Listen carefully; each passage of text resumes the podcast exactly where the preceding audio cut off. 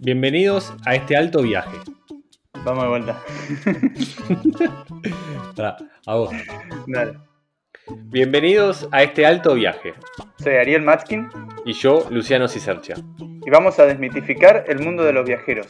Cualquier similitud con la realidad no es pura coincidencia. Este podcast está basado puramente en hechos reales. Qué lindo estar de vuelta. Bueno, bueno, qué alegría, qué felicidad. Acá estamos de vuelta. eh, estamos acá en Alto Viaje. Este podcast sigue, sigue y no para de seguir. Mientras hago me da un mate, eh, yo les doy la bienvenida al episodio número 14 de la temporada 2. 14 es el borracho. Eh, me encanta esto de decir los números antes de, antes de cada episodio, pero no quiero seguir delirando. Antes de saludar a Ariel desde, la- desde Córdoba sin wifi con datos del celular. ¿Cómo andás? Todo bien, Lucho. La verdad, acá remándola porque es increíble cómo dependemos del internet, ¿no? Y pará, eh, pero vos un, un- un toque más. Me- lo que me contaste recién, espero como es que tu vecino no escucha Alto Viaje. Pero lo que me contaste recién, le bajaste 20 películas por día. El chabón dice, "Claro, ¿qué pasa? Mirá, mirá si el chabón pagaba por, consu- por consumo. No, eso en- por lo menos en, en- en Argentina me parece que no existe. Eso es muy de Europa, de pagar por consumo. Ah, posta, tipo, ¿se paga por cuántos megas consumís en Europa? Por lo menos en Australia nosotros algunas veces hemos tenido que pagar por, eh, por giga. No es que pagás 20 dólares por giga, pero... Va, en realidad cuando vivíamos en el desierto teníamos un, un wifi portátil que nos costaba 10 dólares el giga. Claro. Nada, está bien, eso sí, pero eh, yo, yo tipo te digo, no sé, ponele 5 pesos el, el, el K. No sé, ponele, el Kbyte. No, no existe eso. No, te volvés- O que un- aparte 5 un pesos el kbyte es una guasada, boludo. Bajar una foto te cuesta no, no, pará. y pero boludo, eh, tipo 5 pesos de, de nada en Argentina hoy. 5 pesos Sí, es, pero- es, el, es el viejo 10 centavos. Sí, pero un gigabyte tampoco es nada, boludo. Un mega son 1024. un- o sea, un mega son 5000 me- pesos. Eh, sí, 500 Un- 5000 Ahora pesos. la cuenta. Un 5.000 mega son 5000 pesos. ¿Y qué son? Son 5 dólares. No, son 5 dólares. Al blue. Claro. Claro, es mucho. Es mucho. 50 mega, sí, es una banda. Una banda. Eh, ¿Qué te iba a decir? Eh, ya perdimos dos minutos de intro, Ariel. Eh, eh, oh, eh, tipo, hoy es una intro, como es una intro acorde a los invitados que tenemos. Hoy tenemos eh, invitados de lujo. Hoy vienen una pareja digna de, de, de Martín Fierro. Se harían ponerle una gala tipo Martín Fierro, ¿no? De eh, viajeros. ¿Vos quiénes crees que estarían tipo sí, tipo sí o sí nominados? O sí o sí, tipo, irían a, em, a la, a, la cena, ponele. Dame una categoría. Categorías dame. Uh, eh, eh, tipo categoría viajes, boludo. O ah, tipo, tipo como es- o para categorías eh, mujeres Hacer que viajan solas. Mujeres que viajan solas. Ah, bueno. eh, y Mujeres que viajan solas y bueno, Lina Maestre con la que tenemos un capítulo grabado, creo que capítulo 7, temporada 1. Eh, te Eh, decías el toque, me encanta. Y, eh, Sí, es que escribió un libro sobre el tema y, y eso ya me dice que tiene un montón de experiencia también en el tema. Sí, Eh, seguramente. Titín, que también tenemos un capítulo grabado. y, y no puedo dejar de decir Laura Bajequian, que también tenemos un capítulo grabado, porque también hace unos viajes extremos, extremos y encima pará. lo hace solo. pero no vamos a autobombo. Eh, ponele, eh, a ver, en otra categoría. Eh, Imagínate, bueno, como es el que dijiste vos, tipo rubro viajar a dedo. Una terna. Y viajar a dedo, hay que poner sí o sí a, a Juan Pablo Villarino. ¿Villarino el apellido? Acróbata en el camino, que eh, escribió un libro sobre viajar a dedo y tiene muchos años de experiencia viajando a dedo. Eh, los chicos que vamos a entrevistar hoy, que siempre viste que nos hacemos los misteriosos, llevamos 28 capítulos haciéndonos misterioso, está en el título de quien vamos a entrevistar. Total. Sí, pero, ellos, importa. hicieron, Ellos- hicieron todo un proyecto larguísimo de viaje, un viaje pero extraordinario de, de años, con la premisa de, una de las premisas era viajar a dedo, así que también grosos viajando a dedo. Y tengo que poner un tercero, a ver, ¿a quién pondrías vos tercero? Viajando a dedo, eh, uf, viajar a dedo, viajar a dedo.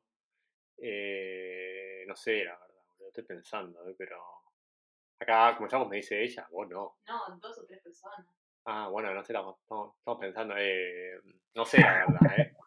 Te maté. Pero, madre, madre, fue una pregunta, eh, sí, tipo, muy temprana la intro para, para preguntas tan comprometedoras, me parece. Pero, no sé, y, y, poner, tipo, elegí mm, otro rubro. ¿Cómo que No, pará, como tengo una pregunta mejor. Eh, ¿Vos te considerarías apto para entrar en alguna terna? Y si es un sí, ¿en cuál? Lejos. Yo, estoy, yo me considero apto para ganar la terna de mejor podcast de viaje. Vamos, Ariel. Eh, estás, hoy estás auto, eh, autobombiante. Eh, podcast, auto entrevista.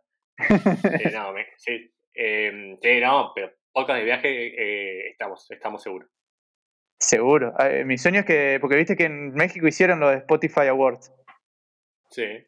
Ah, me muero, estaba la, muero. Estaba la Terna Podcast. Che, pará, eh, me encanta porque cuando vamos y vamos y venimos. Eh, ¿Te acordás cómo es, que un, día hablamos sobre un sueño que tenemos para este podcast, no? No sé si, si es, como se puede decir en la intro o no, pero vos creés que se podría decir en este episodio a ver si se cumple antes de, por ejemplo, noviembre de este año? ¿Vos crees que es momento de, de decirlo? Yo creo que se podría, porque estoy, yo lo veo muy factible. También, antes de que lo digas, hay que aclarar por más que capaz que queda mal, eh, que se, nota que estamos mal organizados. Este no es el último capítulo de la temporada, pero es la última intro, el último capítulo que grabamos. Por la forma en que se dio el orden de las entrevistas, esta es la última vez que estamos grabando en esta temporada. Entonces, es verdad. En medio que estamos... lo, anunciamos así al pasar en una intro. O sea, como que, ah, uy, sí, boludo, la última intro que grabamos. sí. eh... yo, quedé como, ay, cierto, la puta madre la puta la última intro, me olvidé. No, claro, es verdad. Eh, este es el, es el, episodio, mientras pasa una, una ambulancia de fondo, eh, es el episodio 14 y es el anteúltimo, o el penúltimo, de, la temporada número 2. Eh, el que viene, el episodio número 15, va a ser con el cierre, que es un cierre de lujo. Ya está grabado, por suerte, y fue un, full lujazo. Pero, mm, bueno, después, tipo, no es que no hay más alto viaje, sino que nos tomamos un par de meses de, de descanso que lo necesitamos y después vendremos con la temporada 3. Eh, pero bueno, eh, me encantaría tipo cerrar la, temporada 3 con, con, ese sueño como más que propusimos. Y bueno, contalo, ya que fue, en realidad la idea fue tuya, de ese sueño. ¿Fue mía? ¿O fue? Sí, no, no sé.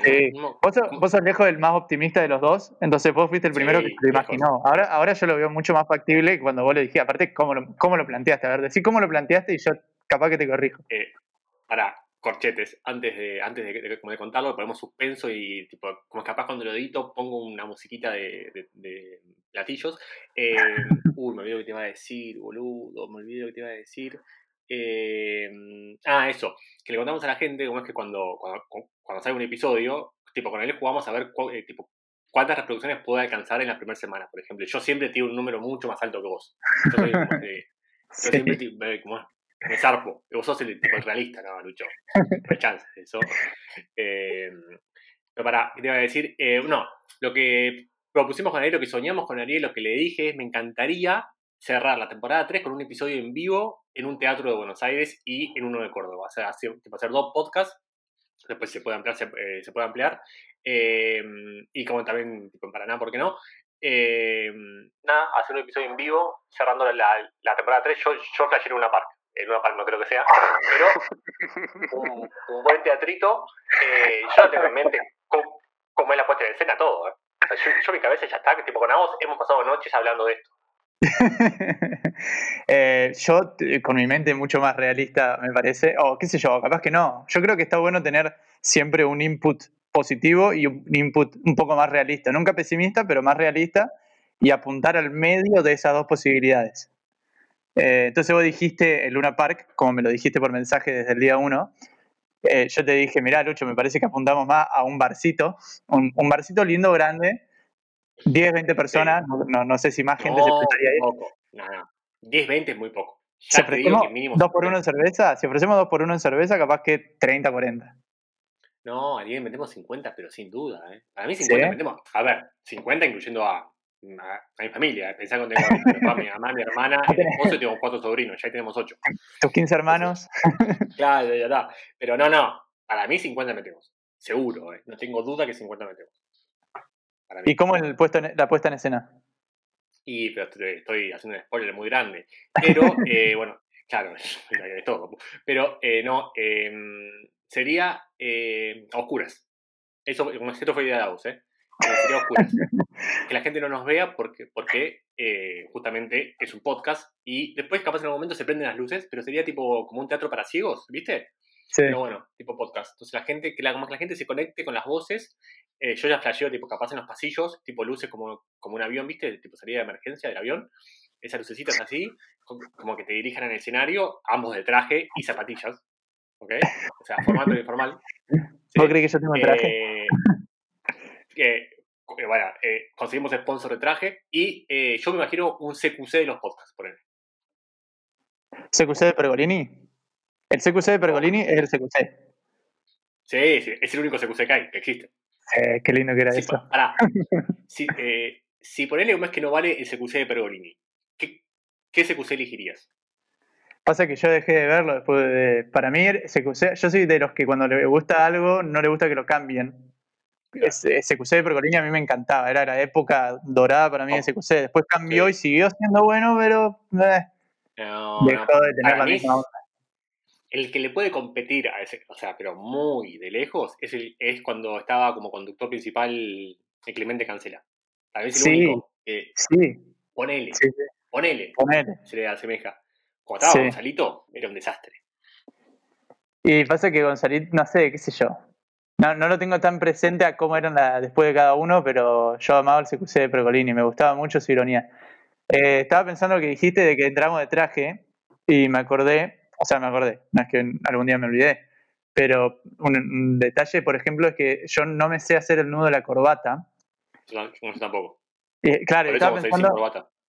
cosas, eh, ha- hay algo que, alguna cosa que deberías saber y no sabes y te da vergüenza en situaciones cotidianas. Por ejemplo, a mí me ha tocado ir a trabajar a, qué sé una vez fui a un boliche en el que los barman trabajaban de camisa y corbata y vino el, el encargado de las barras, un tipo grande, me dio la camisa y la corbata, me dijo vestite y salí. Y yo estaba con el celular googleando a fondo cómo atarme la corbata, no me daba la señal porque estábamos en el depósito del boliche y era como, disculpame, no me sé atar la No. yo, 21 años, disculpame, ¿Y no me nudo de la corbata y me miró con una cara de vení, pelotudo. dale". Uh, Y me todo la- puta madre, ¿a quién trajimos? Más Sí. vale que haga mojitos, pibe. ¿Te pasó? ¿Te pasó de que te, Eh, estar en una situación así? Bueno, uno, eh, andar en bicicleta, que ya lo conté en este podcast, pero bueno. Sí, también. eso. Y mm, eh, aprendí hace muy poco, muy, muy poco, y te digo menos de un año, a destapar cervezas con encendedores. es, es un, es, un, es un antes y un después, diría. Porque llega el punto en el que podés escapar con cualquier cosa. Claro, total. Porque ya, cuando encontrás la técnica, eh, no sé, te pagarás un control remoto y podés tapar una cerveza. Y lo que quieras. Eh, tengo dos preguntas. Una. No, en realidad tengo una pregunta y una confesión. La confesión primero, a- eh, aprendí de grande a, ¿sabes qué? Aprender un encendedor. ¿Viste los que tienen tipo ruedita? Yo antes Sí. usaba el Magic Click, porque el de, el de ruedita no me salía. Entonces yo, o sea, igual nunca fumé, ¿no? Eh, tabaco, pero, o sea, siempre buscaba a, che, Lucho, tipo, tipo prender la hornalla. ¿Tenés un encendedor Magic Click? Pues si no, nada. lo No puedo. Qué. Bien, está bien. Esto a- a- hasta una edad avanzada. La pregunta que te iba a decir, eh, y no, y obvio me olvidé, boludo, pero era de... Ah, estás olvidadizo hoy. Mal, mal, mal. Estamos hablando de los encendedores, antes vos me, yo te dije lo de la bicicleta. Eh, no, me agarró bien, estaba buenísimo. encima. Era una pregunta. No, olvidé. Eh, sí. Cosa que te dan Ah, vergüenza. pará, boludo. Sí, otra cosa igual, ¿eh? Hoy estamos en cualquiera. Eh, eh, arrancá a ver la serie esta de Wine Ratch, muy buena, casi feliz. Buenísima. Tenés que verla. Sí, me salió en. eh, sí, ¿cómo la voy a ver? No sé. Hasta que no tenga internet no la puedo ver. Pero. Me, eh, me trajiste un tema que hace como tres intros que te quiero decir. Encontré una nueva serie. Encontré una nueva serie tipo. Que es un viaje en sí misma. ¿Cuál? Eh, Midnight Gospel. Y te voy a decir por qué es muy interesante que la saque a colación ahora. ¿La viste? ¿No? ¿Está en Netflix? Bueno, Está en Netflix. Es en dibujitos. Es. No, pará, porque tengo muchas preguntas. Te puedo poner en el Bueno, pero seguí. El, pers- el personaje principal es un space, space caster. Es un pibe que hace un podcast espacial. No, Está tremenda la serie. Es un viaje, pero extraordinario en el hecho de que te hace. Es un viaje visual y auditivo. Tenés que prestar mucha atención a lo que dicen y la imagen está diseñada para que todo el tiempo te distraigas. Está bueno. boludo. Midnight Gospel, eh, la recomiendo a la gente que le gustan los podcasts que miren esa serie en Netflix. Listo. Eh, pienso verla, tengo eh, cosas al respecto. Uno es que estoy muy fanático de Amazon Prime, no de Netflix. Eh, tiene series, creo, de muchísima mejor calidad. Tengo que, que- que tirar esa bomba. Eh, una, por ejemplo, es Startup, que trabaja mm, Adam Brody, no sé si sabes quién es Adam Brody. Hace mucho había una No. serie que se llamaba The O.C., muy famosa, eh, que, estaba en Sony, que estaba en Sony y iba antes de Friends. Imagínate, hace cuánto estamos hablando, que era tipo el momento donde vos veías series de acuerdo a la grilla de, de que te llegaba una vez al mes en papel, ¿no? Oh, No ¿te acordás de eso? época. Sí, sí, sí, sí, lo llegué a ver. Entonces, claro, entonces bueno, vos te fijabas y DOC estaba siempre a las 11 a las 3 de la tarde. Entonces estaba este Adam Brody, pendejo, ahora está más grande, y trabaja, uno que trabaja en Los Vengadores, eh, ¿cómo se llama? Pará, que ya- ah, pará, y, y tipo, ¿viste eh, Sons of Anarchy? Sons of Anarchy. No la vi, pero sé qué serie es. Bueno, hay- eh, tipo, también trabaja uno que más que actúa ahí, y déjame buscarte ya el nombre del chabón, eh, Martin Freeman. Ok, ¿y de qué se trata la serie? Eh, se llama Startup y son chavos, es- arranca con eh, un tipo, un par de pibes, dos, dos, dos, tres pibes que arrancan una empresa tecnológica con guita que viene del tipo del narcotráfico. Así arranca, o sea, no, estoy, no, no- eh, no estoy spoileando nada, muy buena. Eh, muy buenos actores, eh, posta muy, muy buena, ya igual son tres temporadas, estamos por, por terminar. Pero a lo que iba es que eh, hoy arrancamos casi feliz, ¿viste? Con Aos. Viste que hay series que son para determinados momentos. Hay series que es para ver a la noche, series que es para, no sé, a la tarde, tipo series pochocleras. ¿Y viste que hay series para haber fumado? ¿Vos concordás con eso? Te acabo de nombrar una. Midnight Bueno, Gospel. bueno, eso. Bueno, a eso voy. Casi feliz es una. Y me dijiste esta Midnight Gospel. ¿Vos viste Walking Life? Que es una película. No tan No. película, pero. Uf. Tenés que ver Walking Life. Walking Life es como una especie de. No sé cómo describirlo. Es como un documental. ¿Ok? Pero también medio tipo en dibujitos animados que habla cosas muy, eh, muy filosóficas de la vida. Buenísima. ¿eh? Tenés que ver Walking Life cuando tengas internet de vuelta. Bueno, Eh, y antes posta. de, antes de cortar con las recomendaciones, eh, Born in China, que no trata del coronavirus, sino que es de una película de Disney de hace, yo creo que unos años, no sé cuánto, pero varios años, de, que es tipo documental de National Geographic, pero con los toques de Disney. Está tremendo. Sigue la vida desde que nacen hasta que se hacen adultos de cuatro especies de animales que solo existen en China. Y está flasherazo para relajarse y mirar y escuchar. Muy bueno. Alto, alto viaje también.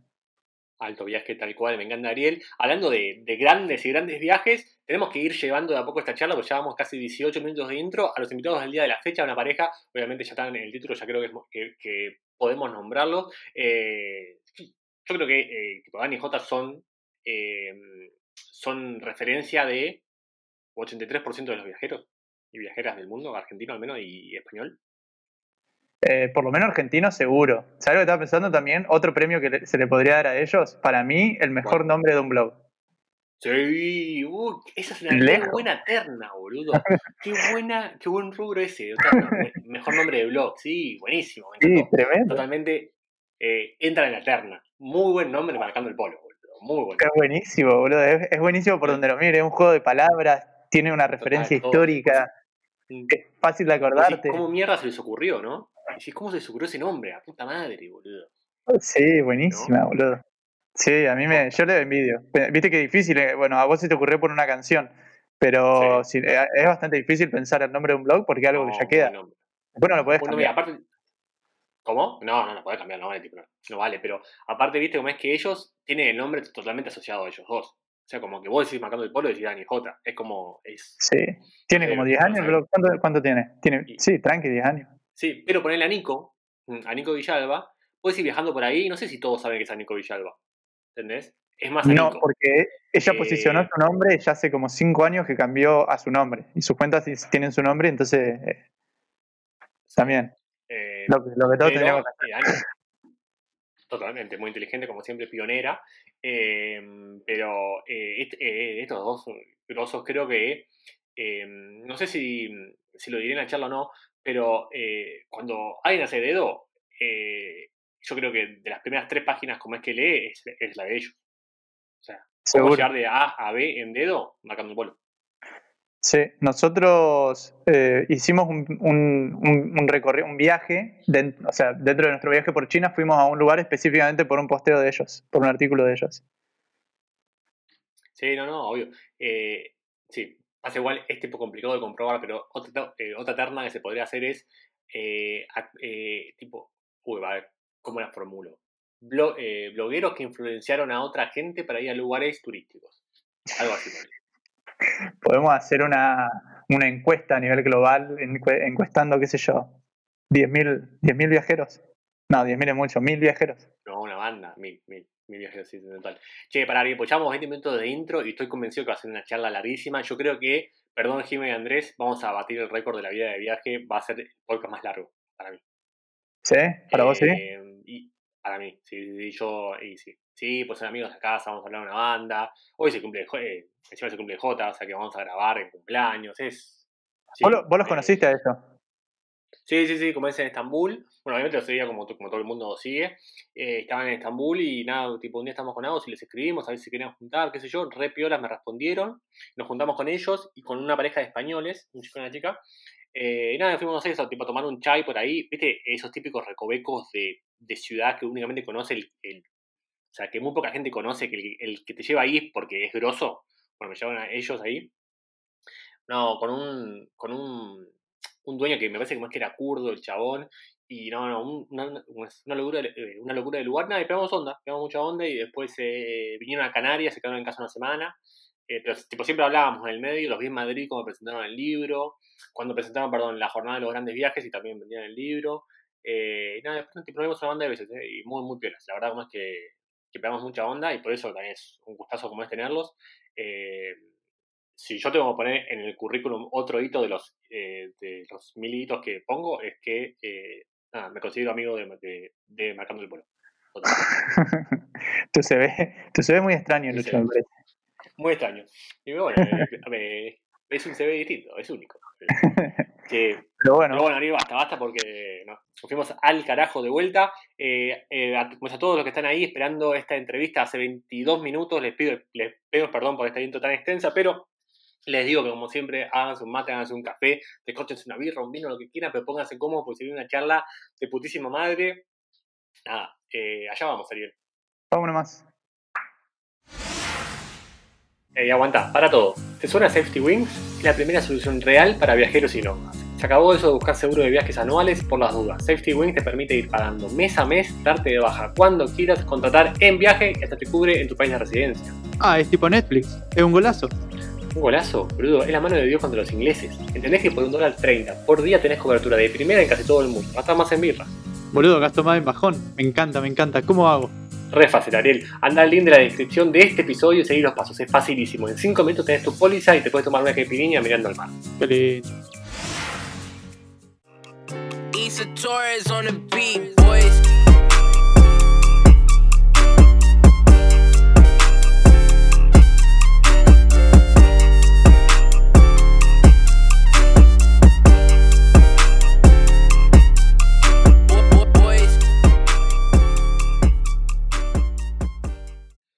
Alegría, qué felicidad tenerlos a ellos en el podcast. Esperé tanto este momento, tanto este episodio.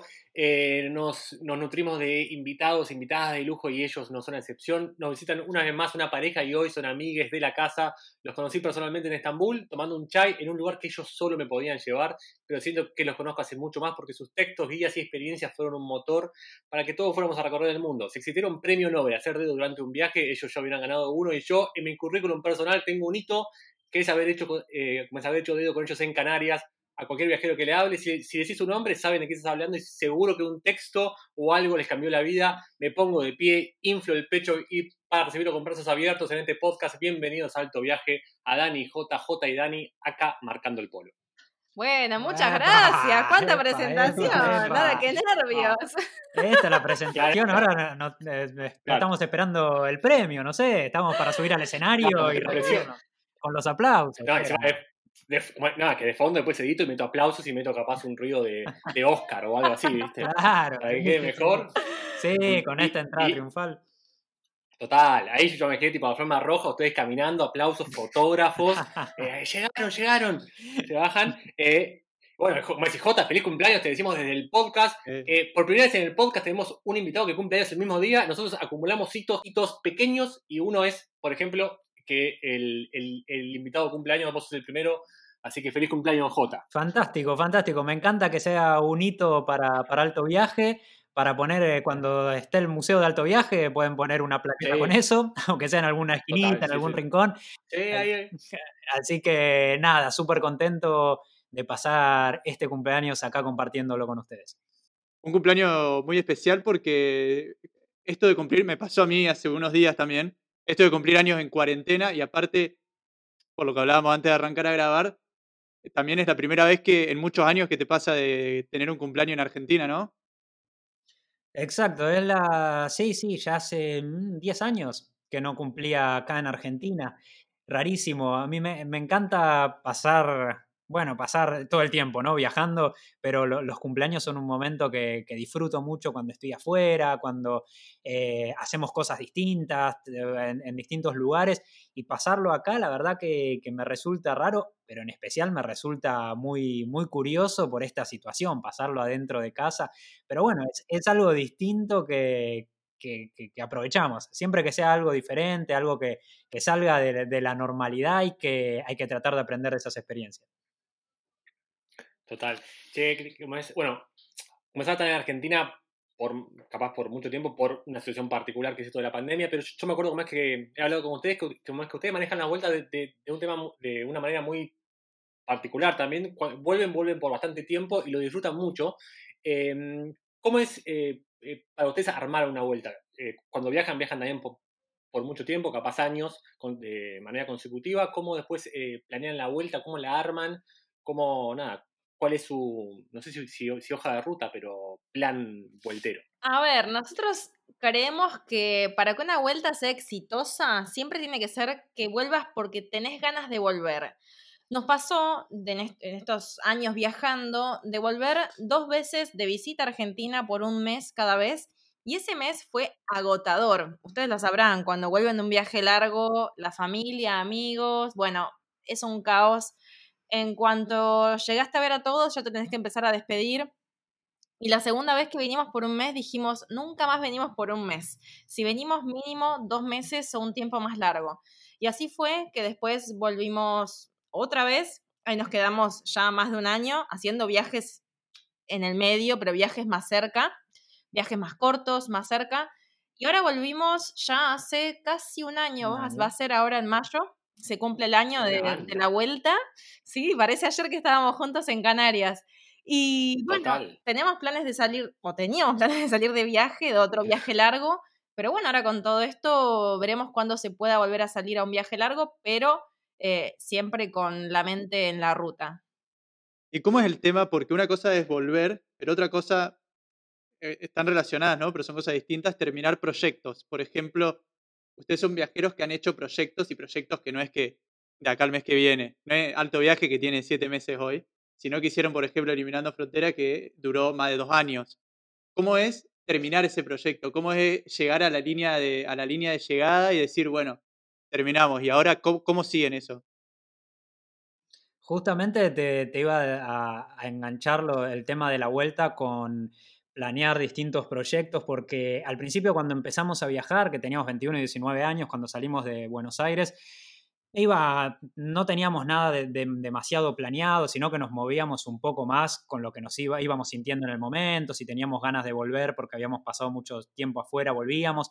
Ahora ya lo planeamos más eh, en proyectos en concreto nos vamos de viaje porque queremos hacer un viaje largo a alguna región del mundo que queremos conocer, queremos escribir un libro sobre eso, hacer material sobre ese tema y después la vuelta la planeamos con, con la misma intención. Volvemos porque queremos por ahí enfocarnos en concluir el libro, volvemos porque tenemos cosas que hacer acá y cuando cre- creemos que el tiempo de estar acá se cumplió, que cumplió un ciclo, volvemos a planear otro proyecto. Y, así lo vamos manejando y así nos funciona a nosotros. Esto no quiere decir que sea la única fórmula, pero nosotros lo, lo tomamos así y es como nos viene, nos viene funcionando bien.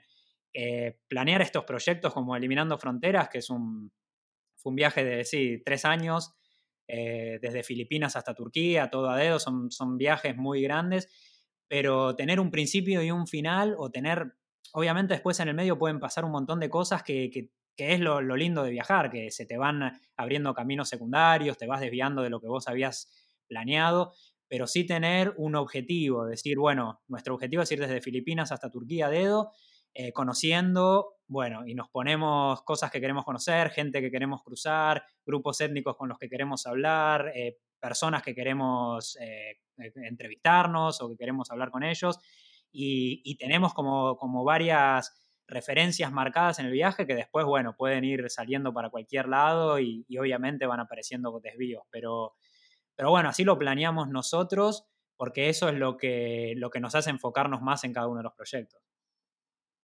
Total. Y como vieron, como es que en proyectos largos, viajes largos, eh, aunque uno más capaz no lo quiera, como que se establecen rutinas y costumbres, ¿no? Por ejemplo, yo, eh, y también como me, me, me, parece Ariel, somos muy rápidos como es con el tema números, con el tema, no sé, tipo manejar plata, qué sé yo, ah, como estamos teniendo el suyo, también tiene el suyo como es, es celeste. ¿Cómo es en el caso de ustedes? ¿Qué, roles toman en, como los viajes?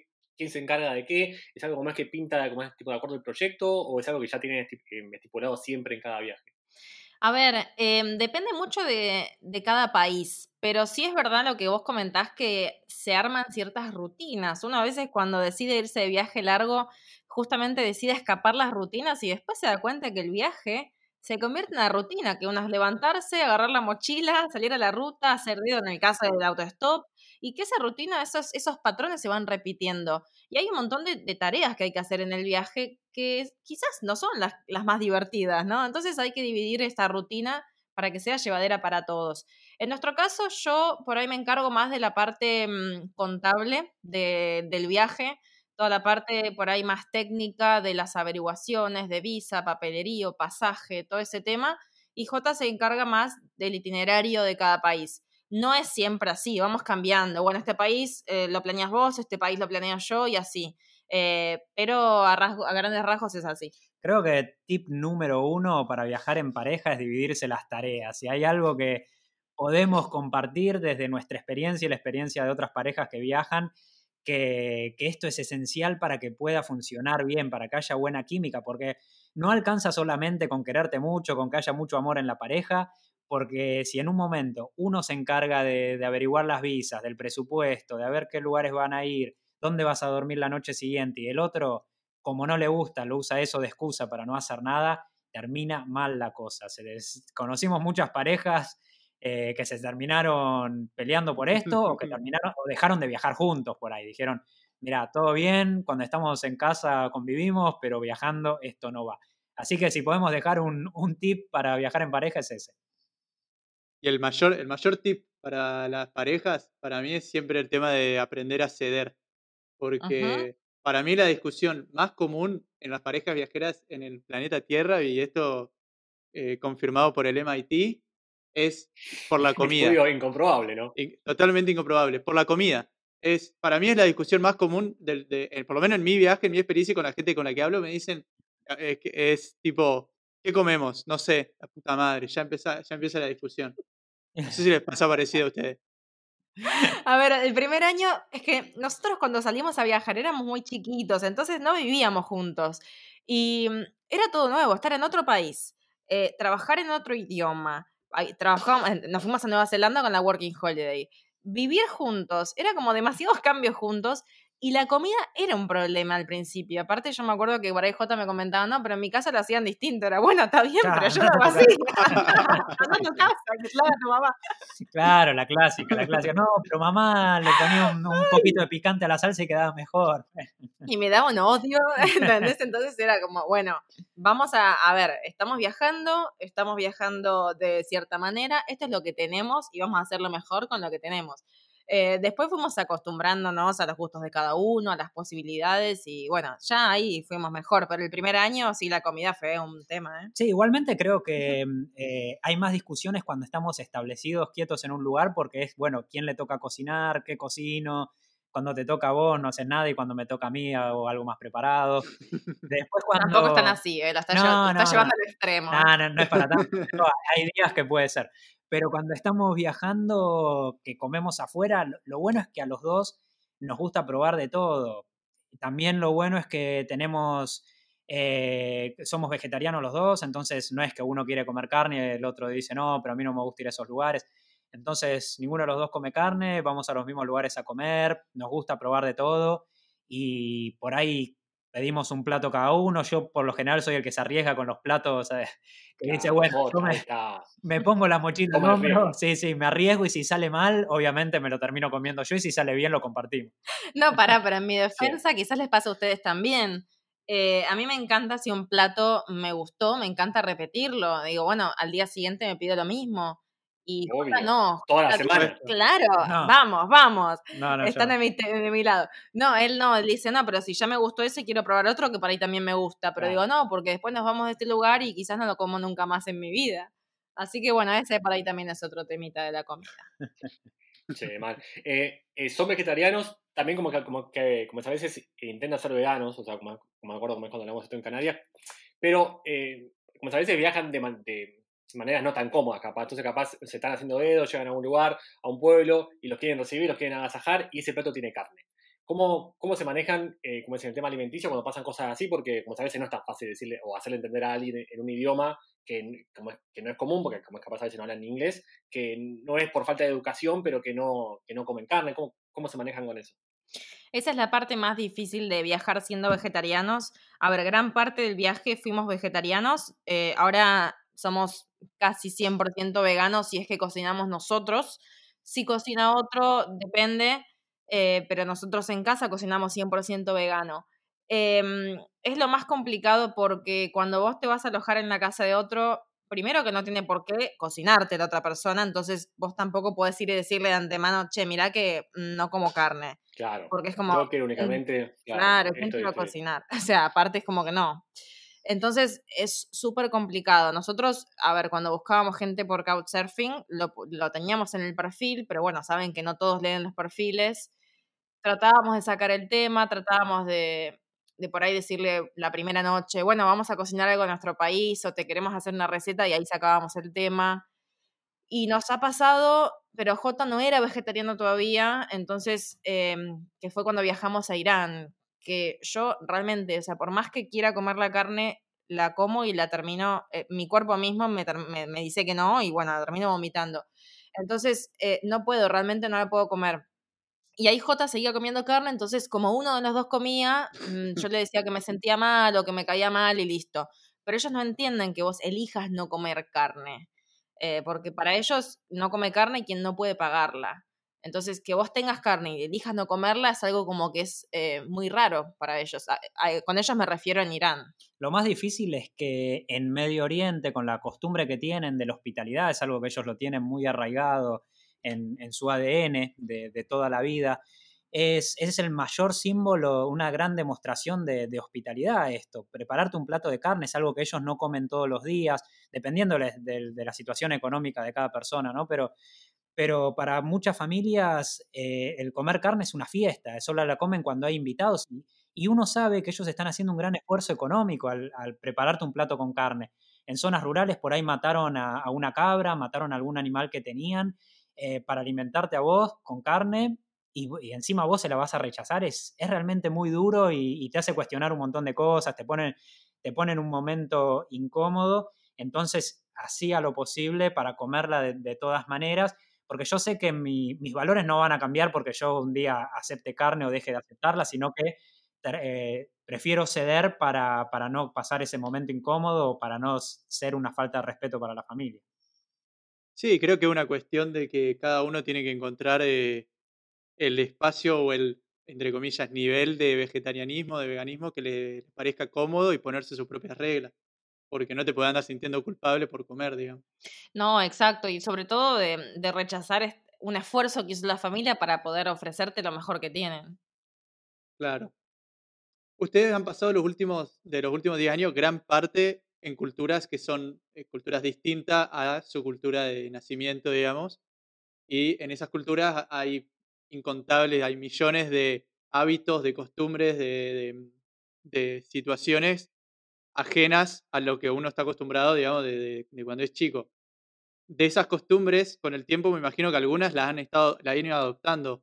¿Qué costumbres de Asia, por ejemplo, o de Medio Oriente han adoptado en su día a día cotidiano? Por ejemplo, yo al día de hoy me cuesta entrar a una casa con las zapatillas puestas. Me parece muy, muy sucio. A nosotros también. Eh, a ver, esa costumbre la adoptamos desde hace cuánto, hace como, Varios no sé, años. siete. De la primera vez que fuimos a Asia, el 2009, la adoptamos en cualquiera, cualquier lugar que fuera nuestro hogar, ya sea nuestra habitación alquilada en Australia o la que fuera. Y acá en Buenos Aires no entra nadie con zapatillas a nuestra casa. Y ya saben, al principio con nuestros amigos era como, eh, ¿qué se hacen los budas? Que hay que sacarse los zapatos, que tenga agujeros en la media. y mm, después empezaron a entender que realmente era mucho más limpio. De hecho, nuestro living eh, está en, en proceso de construcción, ¿no? Pero nuestro living es en el piso, así como a lo, a lo asiático, a lo medio oriente. Eh, tiene una, una alfombra con una mesita chiquita y almohadones para estar en el piso, para estar cómodos, descalzos. Entonces no, no se puede entrar con zapatillas y nos parece terrible entrar con toda la suciedad a la calle, que ahora con el tema del coronavirus la gente dice, no, sáquense las zapatillas, pero había que hacerlo siempre en realidad. Y Claro. mm, claro. Sí, creo que em, cambió mucho cuando empezamos a poner eh, pantuflas y ojotas para todos, ojotas en verano y pantuflas. Fuimos acumulando algunas que andaban por ahí dando vueltas, las pusimos en la entrada de casa y ya está. Porque el gran problema creo que era la vergüenza por tener un agujero en la media y el olor a pata. Esas eran la- las dos grandes Ah, vergüenzas de, de toda la gente que venía a casa. Al principio algunos se, se rehusaban, nos decían, no, pero no, no, no más se saca la zapatilla. Después se terminaron acostumbrando y ya cuando vienen a casa saben que, que tienen que venir al menos con, con las medias limpias. Y otra costumbre que, que la, la hacemos siempre es el incluir algunas palabras en otros idiomas que las encontramos útiles en nuestro día a día. Y la que más decimos es itadakimasu del japonés, que es para agradecer a todo lo que estuvo involucrado para que la comida llegue a Mm, tu sí. plato. Sería como el buen provecho. Y la decimos siempre y se la pegamos a nuestra familia también. Eh, y de hecho, solos, la decimos para adentro. Es como que ya la tengo. Bueno, itadakimasu. Sí, sí, esa la tenemos incorporadísima porque es, es muy abarcativa, no es solamente que te caiga bien la comida, sino que eh, incluye a todos los que estuvieron en el proceso para que la comida llegara a tu mesa. Entonces nos parece hermosa la palabra y la, la usamos mucho. Eh, después comer con palitos, comer, bueno, Comer cocinar con- comer asiático, esto la- nos volvimos fanáticos de la comida asiática y cocinamos un montón, ma- mucho más asiático que argentino. Y después comer, el hábito de comer con palitos lo tenemos súper incorporados. Eh, comemos muchísimo con palitos, tenemos en casa, cuando estamos de viaje, para no usar palitos descartables acá al lugar que vamos, llevamos nuestra cartuchera con nuestros propios palitos. Eh, está bordado mi nombre, re, re exagerado. Está bordado mi nombre. el palito que fanático, marca el polo. Dice J marcando el polo en el palito. Lo- Lo mandó a hacer Claro, lo mandé a hacer en. Japón. eh, Son de porcelana. son, son de, de- de mármol. No, para Sí. tanto no, pero, pero tenemos nuestro juego de palitos y, y nada, es- esa es una de las costumbres también que tenemos. Bueno, hay un millón que algunas ya se volvieron tan habituales que, nos olvidamos, de hecho, que, las hacemos. ¿Cómo se llevan con el, a ver, tipo, no prejuicio, pero vieron cómo es que capaz, como si ustedes viajan hace un montón y capaz ahora está, eh, es un poco más común, pero hace, no sé, 2009 no era tan común ir a comer lugares como por ejemplo Asia, lo que fuere, y son, como decía Ariel, son culturas eh, muy distintas que chocan al, al menos con la Argentina. ¿Cómo se llevaban en las vueltas con los prejuicios de, no sé, yo por ejemplo, me acuerdo, eh, volviendo de Vietnam, explicándole a mi familia algunos conceptos sobre la, la cultura asiática y me decían, dale, boludo, dejate de joder, eh, cachetada en la cara, ¿eh? ¿qué estás haciendo con el café vietnamita en casa? Hacete una cápsula de Nespresso, no sé. ¿Cómo, cómo se manejaban, claro, como es con, con, con, esos prejuicios a la vuelta, tanto como es con, con el tema de esto cultural y también con el, con el alimenticio, como es que asumo que también han tenido? Mira, es terrible. Para mí fue lo más duro de volver.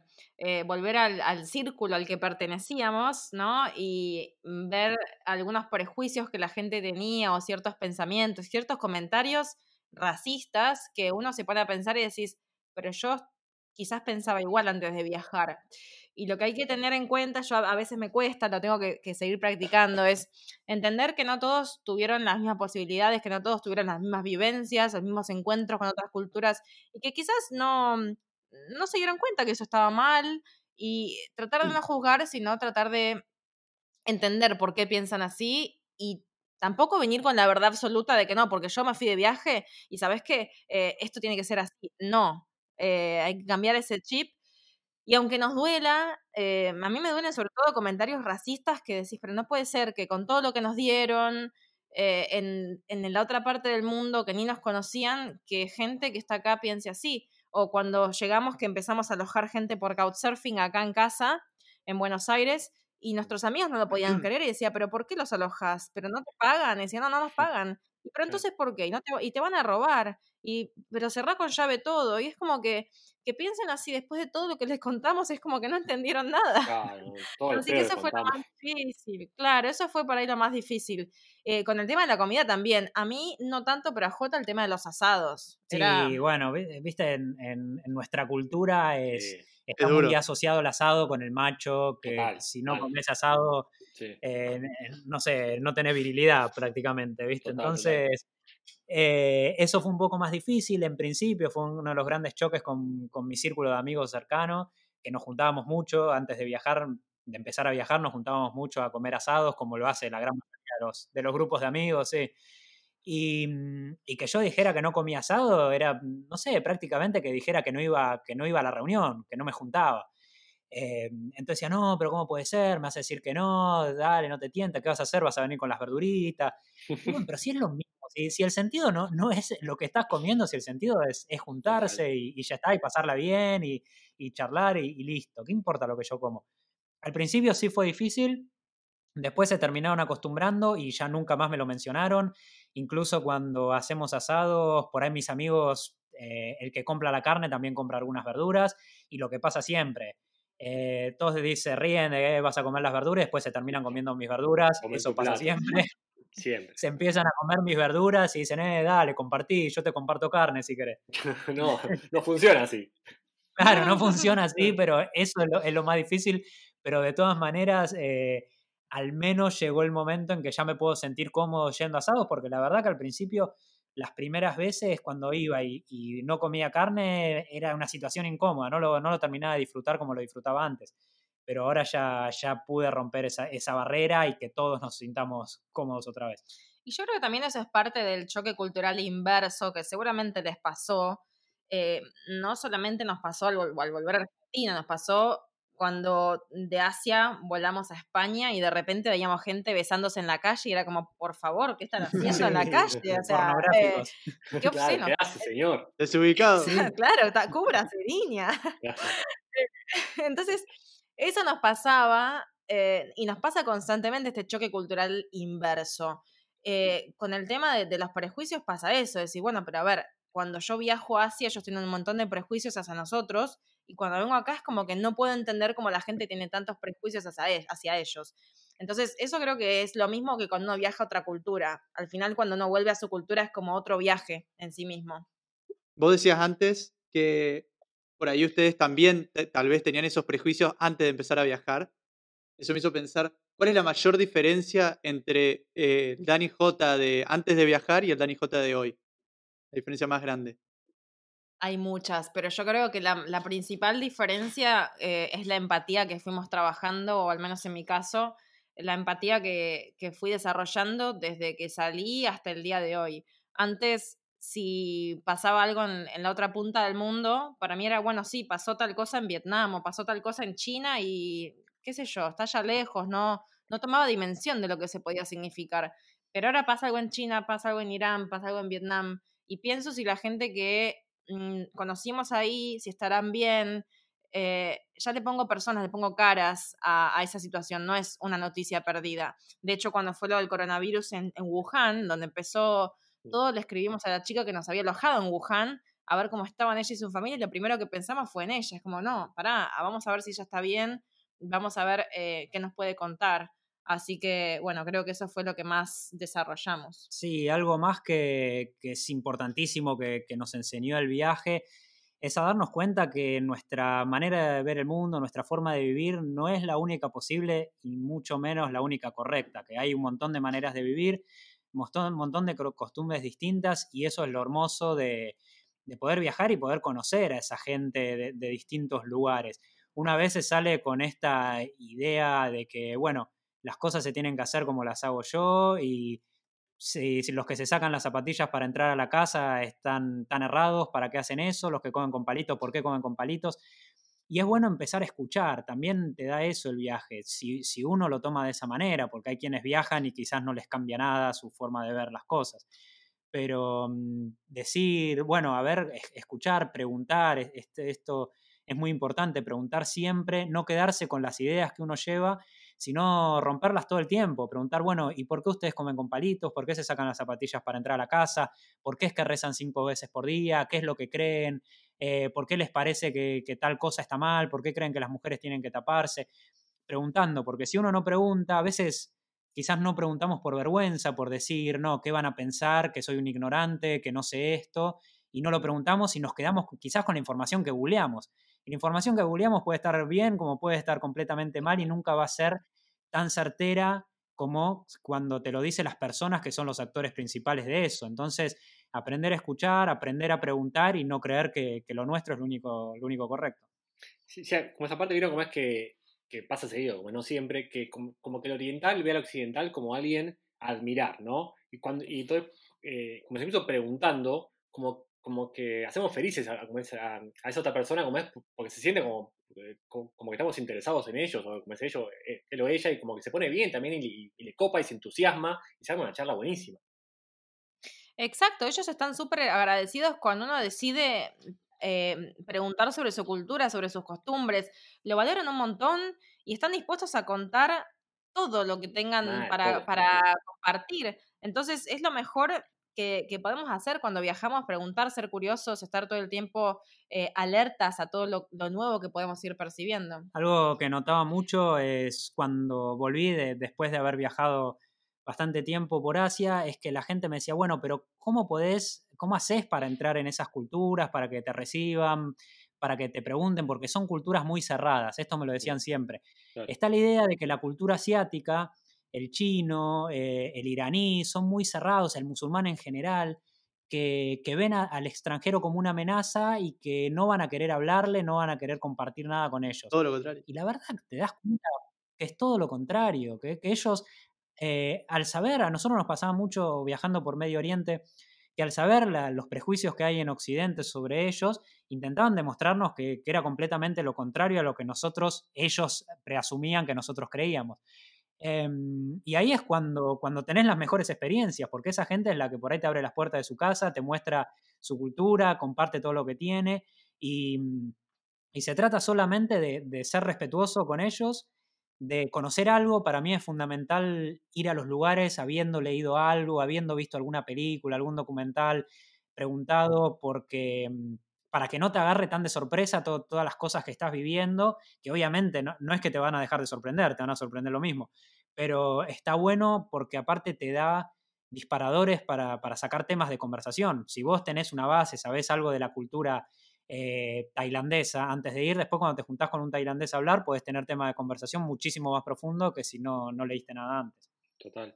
Sea, aparte, como es, eh, como es ustedes justamente, como es que hicieron mucho dedo, el, como es el hecho de tener eh, temas de charla en viajes largos es importantísimo. Mira cómo es con, con, como es con un, con un lapsus de lucidez, lo llevo a, a, esta siguiente pregunta, hilando los temas. Estoy en mi mejor día, chicos, estoy inspirado hoy.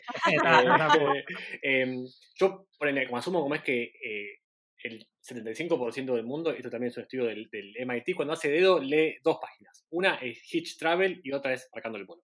Eh, son como gurús en esto de viajar a dedo. Eh, yo me acuerdo cuando hice dedo por primera vez, no sabía ni dónde pararme. Básicamente no sabía, eh, o sea, hice cualquiera. ¿Cómo fue su primera vez haciendo dedo? ¿Y en qué momento les hizo clic la cabeza que dijeron, bueno, eh, esto lo queremos hacer un montón de tiempo más?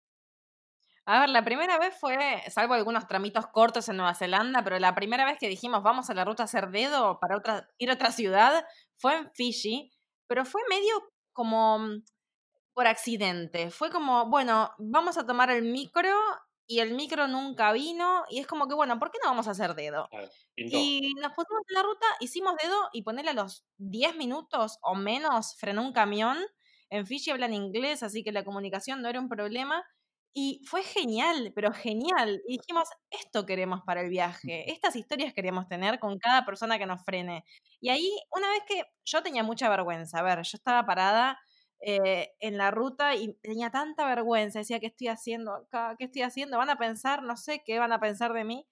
Y mm, ese señor, ese camionero que sin saberlo nos abrió las puertas del mundo casi, porque gracias a él, a su buena onda, a su buena predisposición, fue que le perdimos el miedo a viajar a dedo. Quizás les pasa que cuando lo hiciste la primera vez decís, bueno, pero esto está buenísimo, tengo que seguir haciéndolo y conozco un montón de gente así. Así que esa fue nuestra primera vez a, dedo. La adrenalina que te da ese, el primer viaje a dedo, si salió bien, si tuviste un buen compañero, la esa adrenalina que te da es, como tantas otras primeras veces, ¿no? Que, que terminás de, de, eso, te bajaste del camión y decís, wow, qué bueno que estuvo esto, lo quiero seguir haciendo. La verdad que, aparte de, no solo porque habíamos tenido una compañía muy buena, la de este camionero, eh, y habíamos aprendido un montón de cosas de Fiji, mucho más que lo que hubiésemos aprendido, obviamente, que si nos tomábamos el micro, que es una experiencia distinta, ¿no? Pero, pero el, poder tener ese contacto, el, hablar con una persona, eh, iba, iba a ser muy difícil de conseguir de otra manera. Y aparte, que habíamos pasado, no sé, habíamos estado varias horas esperando ese micro que nunca llegaba y todos nos decían, no, sí, viene a tal hora, viene a tal hora y nunca venía los horarios en Fiji no son como en Europa, no es que te dicen a, las 2 de la tarde está el micro y llega a las 2, eran las 5 y seguíamos esperando. Em, entonces, bueno, no solo que no habíamos esperado nada, sino que habíamos tenido una, historia fantástica. Y viajar a dedo también es como que te hace conocer el país de otra manera, porque uno tiene que estar siempre consciente de dónde está, de qué está haciendo, te hace estudiar la ruta, a ver qué camino te conviene tomar, qué pueblos hay en el medio, para ver si alguien que nos frena va a ese pueblo y nos puede llevar. Te hace estar alerta de, del paisaje constantemente, de ver los carteles, saber si estamos yendo en la dirección correcta, de buscar temas para preguntarle a la gente que te lleva. En cambio, si cuando viajábamos en transporte público, que hemos viajado muchos años en transporte público, en trenes, cuando era posible en tren, porque nos encanta el tren también, pero el viaje es distinto porque uno es como que entra en, una transición. Estoy yendo de un lugar a otro y me están transportando. No tengo que hacer nada para que me transporten. Entonces me pongo a leer, me pongo a hacer otra cosa, me duermo. En cambio, a dedo no. A dedo uno tiene que estar siempre alerta. Y si tuvieran que elegir un medio de transporte que no fuera a dedo y vale caminar, ¿qué elegirían? Uno, uno que predomine de ahora en adelante. Bueno, a ver, el próximo viaje que queremos hacer es en bicicleta. Así que no, es que no nos gusta hacer dedo, acá quiero dejarlo en claro, pero sentimos también que es una etapa que, que, ya pasó, así como justo lo que comentabas antes, ¿no? Esto cerrar etapas, de cumplir ciclos, y creo, no es que no lo vamos a hacer más en la vida, pero no queremos hacer otro viaje tan largo como fue este de tres años a dedo, sino que queremos otro desafío. Así como viajar a dedo al principio era una aventura, era lo difícil después se convirtió en una rutina, ¿no? Lo que comentaba antes Lucho, que el viaje se convierte rutinario también. Así que para el próximo viaje serán dos ruedas en bicicleta. Se, trata también de, buscar motivaciones, buscar distintos eh, incentivos, ir probando cosas. Eh, eh, viajar es eso, ¿no? Salir, salir de la rutina, salir de la, de la, comodidad que uno tiene. Entonces, probar viajar en bicicleta es un poco eso, es esa búsqueda.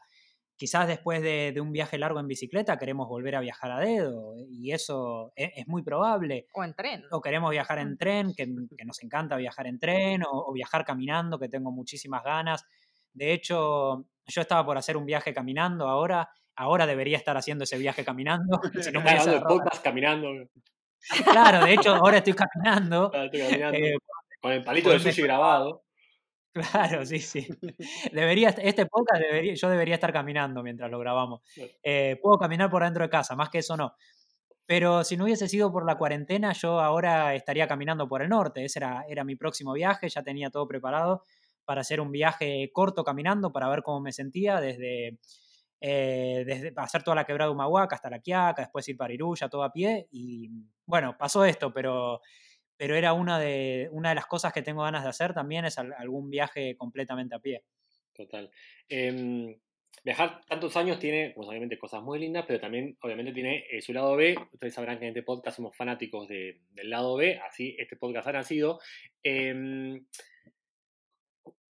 porque contaron un poco, asumo, cómo es que cómo es reinventarse, en, al menos en, en, eh, en su mundo, va un poco también con, el medio de transporte. Hablaban de viajar en bici, de de cómo es caminar. ¿Cómo hacen para eh, constantemente reinventarse durante los viajes? Porque em, está bien, como es, puede ser medio de transporte, pero no sé, a veces capaz eh, ya vieron una playa linda, dos playas lindas, cinco playas lindas, la séptima ya está, es la misma de siempre. Eh, ¿Les pasó alguna vez de, en medio de, un viaje tan largo, como por ejemplo el de, como se quisieron viajando a dedo, eh, haber pensado, loco, basta, no quiero saber nada más, eh, cortemos acá, o sea, eh, ¿cómo, ¿cómo manejan el, no sé si aburrimiento, pero la, la no sorpresa en el viaje? A ver, yo creo que eso es algo inevitable, ¿no? Que uno ya después, cuando viste muchas cosas distintas, pero que se van repitiendo en todos los países, esa curiosidad se empieza a perder. Y nosotros siempre dijimos, el día que dejemos de viajar va a ser el día que perdamos la curiosidad. Y todavía no la perdimos, que es lo, lo más importante. Sí, hay países que nos motivaron más que otros, qué sé yo, yo creo que siempre esa llama de la curiosidad se va como mm, avivando cuando uno cambia de zona. Nos pasaba, por ejemplo, en el sudeste asiático, después ya todo era bastante similar. Estuvimos más de un año y medio en el sudeste asiático y ya después era como, bueno, sí, creo que necesito como más otros desafíos, otra, otra cultura. Y cuando llegamos a Japón, ahí las ganas de viajar y las ganas de conocer se renovaron, pero por mil. Era no querer ir a, ir a dormir por todo lo que había para ver afuera. Entonces, creo que eso lo fuimos manejando a lo largo del viaje y creo que por eso también Asia nos llama tanto la atención y todos los viajes nos llevan a Asia. Intentamos eh, ir a otros continentes, pero siempre nuestros ojos se van hacia Asia cuando miramos un mapa y creemos que es por este choque cultural tan intenso que hay para no aburrirnos. Ahí te, das cuenta que viajás no tanto para ver lugares, sino que, en búsqueda de historias, de, experiencias. Es cuando realmente si nosotros viajáramos solo porque nos gusta ver lugares bonitos, porque vamos, queremos ir a- al lugar mega turístico de cada ciudad, de, sí, de cada ciudad o de cada país y en busca de las playas, del templo, y esa fuera nu- nuestra, nuestro único motor del viaje, ya no realmente te, te aburrís, porque después vas de un país al otro, vas a ver 50 iglesias por Europa, vas a 50 templos budistas por el sudeste asiático, y te empiezan a aparecer todos un poco iguales y, y deja de haber algo, se, se pierde un poco esa, ese, ese primer choque que, que tenés cuando llegás a un lugar que es completamente distinto al tuyo. Y ahí lo que queda son la- las experiencias, la gente que fuiste conociendo en el viaje. eh, por eso ha- hacemos tanto couchsurfing, viajamos a dedo, lo hacemos de esta manera, porque eso es lo que te termina quedando. Las historias que te terminás llevando son las que tenés con la gente.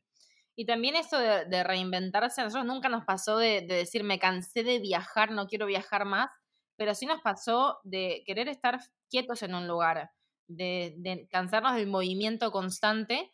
Y ahí es que nos quedábamos quietos en algún país que nos permitiera la visa. Nos hemos quedado varios meses, bueno, ahí cuando nos vimos en Estambul, que estábamos Total. quietos por tres meses. Sí. Nos hemos quedado dos meses quietos en Corea, dos meses quietos en Taiwán, en Tailandia, en Malasia, en Singapur. Como que viajábamos cada vez más lento, pero con esos em, lapsos de tiempo que, que nos quedábamos en un solo lugar fijos para recargar energías en cuanto al movimiento, pero no tanto en cuanto a la curiosidad. O sea, usted, eh, la forma en la que van manteniendo la capacidad de asombro está más relacionada con las experiencias y con la gente que con los lugares en sí. Como que podrían estar viajando Exacto. casi que por cualquier lugar y igual lo estarían disfrutando. Sí, em, eso es así. Y mm, de hecho, si volviéramos ahora a algún lugar que ya visitamos, iríamos a buscar otras cosas dentro del mismo lugar. Así que creo que nunca uno termina de aprender y de descubrir. Por eso te, les comentaba antes esto de, de hacer investigación antes de ir a cada lugar, porque nosotros vamos en busca de algo particular. Puede ser que quizás, por ejemplo, en- cuando viajamos por el oeste de China, que es completamente distinto al este, es, es el grupo mayoritario étnico de- del oeste de China, son de raíces turcas, escriben en alfabeto árabe, hablan un idioma turco, no tienen nada que ver con los chinos que nosotros conocemos, que son la gran mayoría de la población de China. Y por más que, mm, que el lugar al que estábamos yendo fuera una planicie desértica en la que no había nada, no había arquitectura, no, no- no había nada eh, atractivo a la vista, no nos importaba eso, porque lo que queríamos era tener experiencias con esa gente, ver cómo esa gente vive, cómo se siente eh, dentro de un país en el que son una minoría muy pequeña y que son muy discriminados, tienen los derechos muy reprimidos. Entonces nos interesaba eso, siempre la- las minorías étnicas nos interesan, las religiones nos interesan y, no vamos en busca de la mezquita asombrosa, que obviamente cuando estamos en el lugar, si hay una mezquita eh, en ese lugar que, es, no sé, un patrimonio de la humanidad o lo que sea, la vamos a ver, lógico, pero después nos quedamos con otras cosas. Total. Eh, ustedes generan, mientras viajan, eh, un contenido de putísima madre, muy buen contenido, tanto en las redes sociales como en el blog. eh, bueno, el libro es, es, eh, los libros son, son joyitas. eh, pero, ¿qué pasa? La gente piensa mucho que subir historias a Instagram es una boludez, que comenzar a hacer videitos es una boludez, que hacer un curso online es una boludez, y dice, "Eh, mira esto, eh, están subiendo historias. Y lleva eh, atrás un trabajo de una banda. Yo, bueno, yo he sido testigo de cómo ustedes lo manejan, pero también, o sea, eh, es, es, mu- es mucho laburo. ¿Cuál es el lado B de eh, vivir de generar contenido?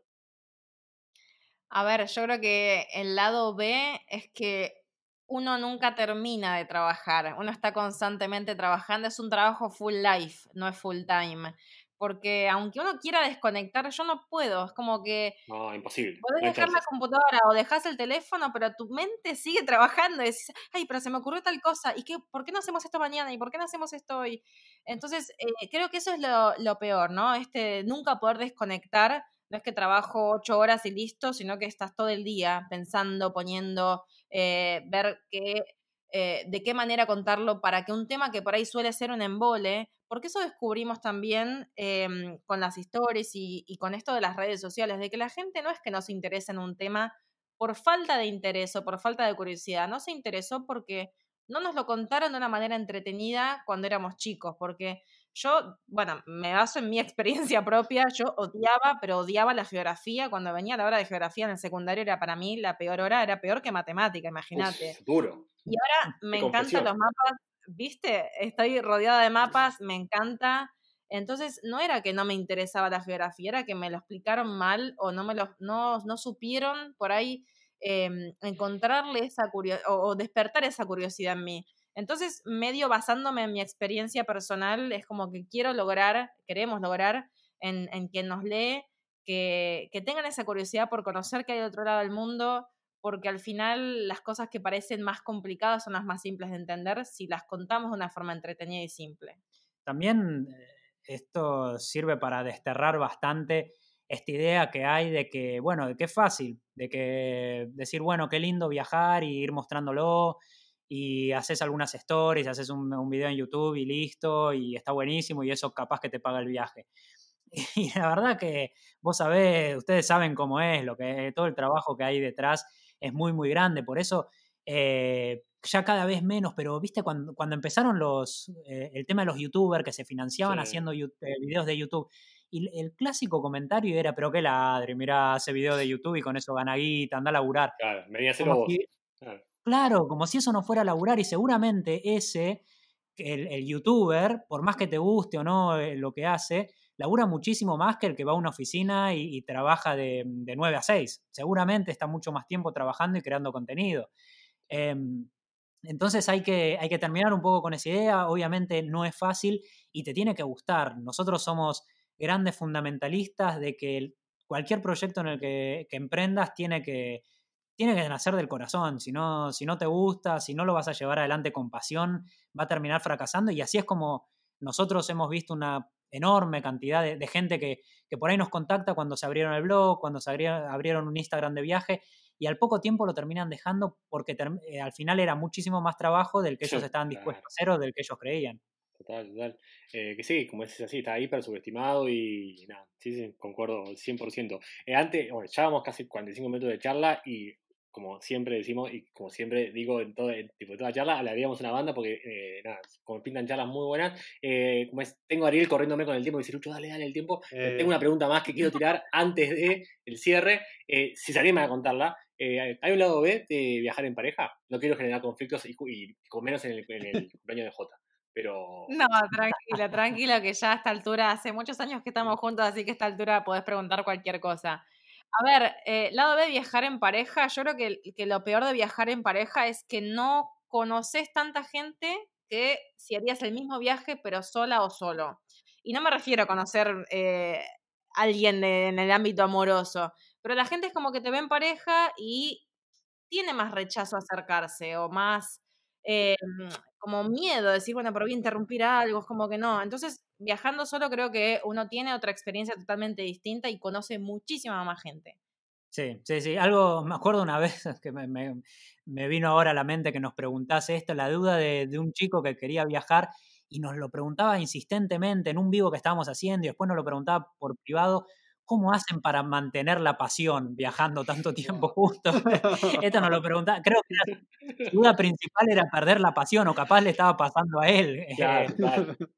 Cuando estaba viajando. Bueno, eso no lo podemos contestar porque depende 100% de cada pareja. Sí, aparte, sí, aparte, el tema de la pasión también podés perderla sin viajar, ¿no? De- ¿Por qué perderla? Ah? Creo que hay, hay muchas más chances de perderla sin viajar que viajando. Total. Eh, chicos, bueno, eh, ¿qué les iba a decir? Eh, en, en este podcast tenemos un amigo, un amigo de la casa, que siempre me pide hacer dos preguntas al final del podcast. Eh, cuando le conté cómo es que venían ustedes, me insistió más todavía y así que no puedo dejar de hacerlas. Eh, es un genio, y como todo genio concede deseos, y este genio les dice, chicos, yo, yo les, les permito viajar a donde quieran en el mundo, ¿eh? A donde quieran, pueden viajar como quieran, pueden llevar si quieren en bicicleta, pueden lo que quieran, todo pago, obviamente, tres meses, seis meses, el tiempo que quieran, pero tienen que llevar a alguien con ustedes. ¿A quién llevarían? Qué difícil, qué difícil, qué difícil. A Eh, cualquiera puede ser. ¿Tiene que estar Cualquiera. vivo o puede ser un personaje histórico? Lo que quieras. Bien, J, porque me olvidé hacer esa aclaración. Muy bien, atento, lo que quieras. Puede ser alguien, como puede ser, no sé, ponerle eh, John. Lennon, podés revivir a Jesús, al que quieras. Rambo, ficticio puede ser también. Bueno, Eh, yo, pará, yo ya tengo, ¿eh? Ya tengo, ya tengo. ¿Quién? A ver. Yo me voy a China con Marco Polo. Oh, Eh, ¿quién cómo cantó PRI y tiró la respuesta primera. Bueno, pará, entonces si, dice Marco Polo, yo me voy a ir. No te copies, ¿eh? No, no, pero yo, porque también es un personaje muy querido y muy, muy poco conocido en Occidente, lamentablemente. Pero para que se hagan una idea, podría ser llamado el Marco Polo de Medio Oriente, el Marco Polo oriental, eh, que nacido en, en Medio Oriente. Se llama Batuta, eh, el nombre le- les puede sonar curioso, se llama Ibn Batuta, nació en Marruecos y fue un gran viajero al estilo Marco Polo de esas épocas que viajó por todo Medio Oriente, se lo conoce de arriba abajo, hizo la peregrinación a Meca desde Marruecos caminando en otros tiempos, así que yo recorrería Medio Oriente, especialmente me metería por el desierto con este, con este personaje, conociendo a los beduinos, a las tribus eh, de las que hay poco acceso, con, con este amigo que, que es un, debe ser un libro abierto de toda esa zona. Así que creo que sí. Pero me, me pones en, en un aprieto porque estoy siendo injusto con muchos personajes. Uno, igual mira como J, eh, como buscó la forma de, con, con un background histórico, dijo, pará, vos dijiste Marco Polo. Pero depende, porque el genio dice, chicos, hay, hay un pero, porque en la vida siempre hay un pero.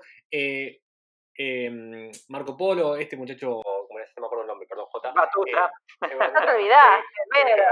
Claro, el nombre de Marco Polo es mucho más fácil, eh, tengo que admitirlo, pero eh, está bien, como es- tipo, les concede el deseo, pero eh, únicamente pueden comer y tomar, eh, pueden comer un único plato de comida y tomar una única bebida. O sea, almuerzan esa comida, cenan esa comida y toman esa bebida a toda hora. No, no pueden cambiar. ¿Qué bebida eligen y qué comida eligen? A ver, Eh, bebida. eh, voy- a ser muy aburrida, pero yo voy a elegir el agua. Agua, para tomar siempre agua. Yo, Eh, vale, vale. yo, di- yo diría que me llevo, eh, y mira, y meto un 2 en 1 y con eso puedo so- sobrevivir por mucho tiempo. Esta sería mi, mi comida de supervivencia, ¿eh? Eh, Me llevo coco a todos lados. Si alguien me lleva un cargamento de coco, con eso tengo bebida y comida para sobrevivir por, ¿Por tres mucho tiempo. meses? ¿Coco? Tres meses. Lo está pensando, me puso cara. No, no. Dijo, "Uh, pará, tiene razón.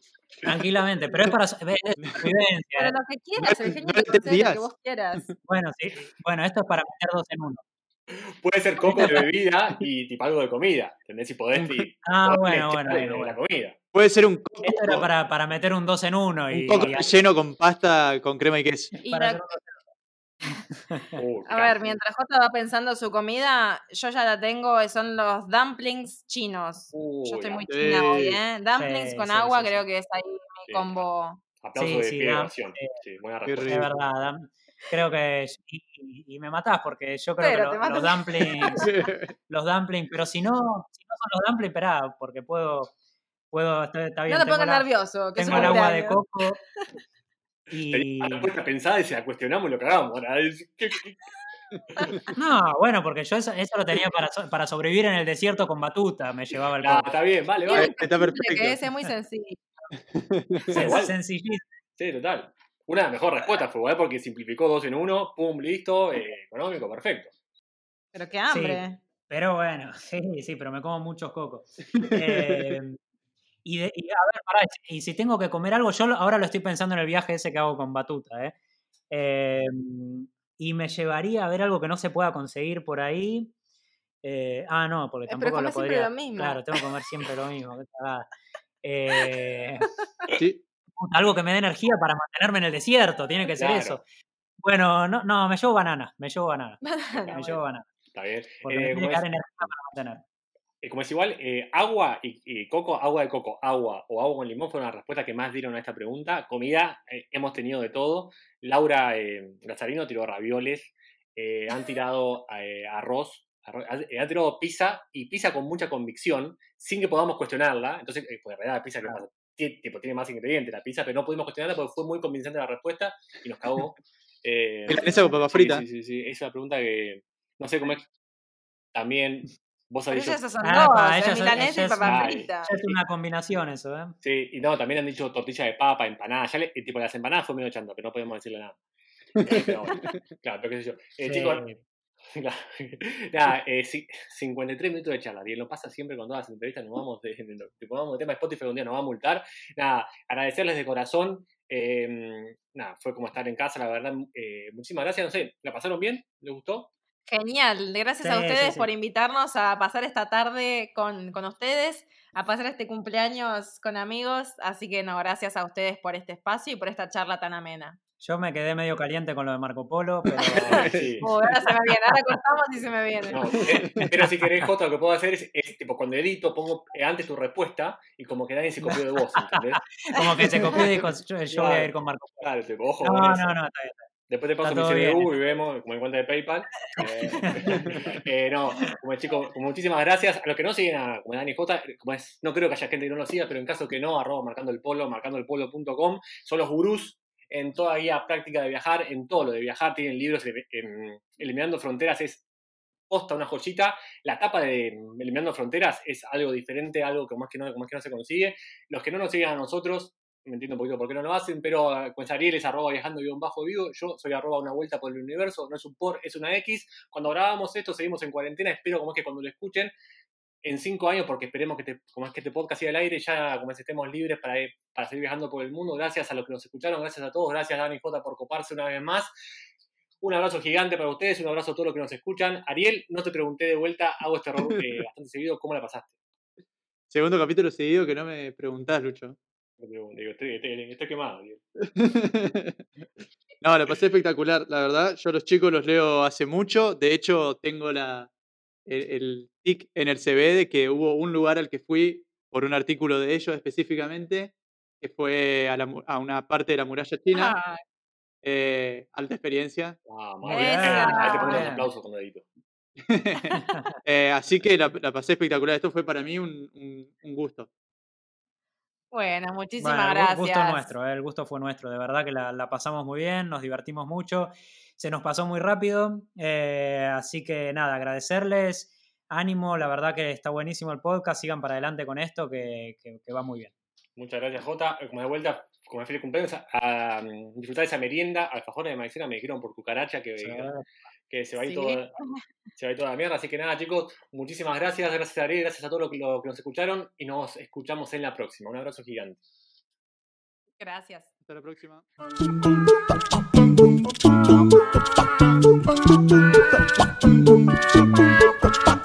Thank you.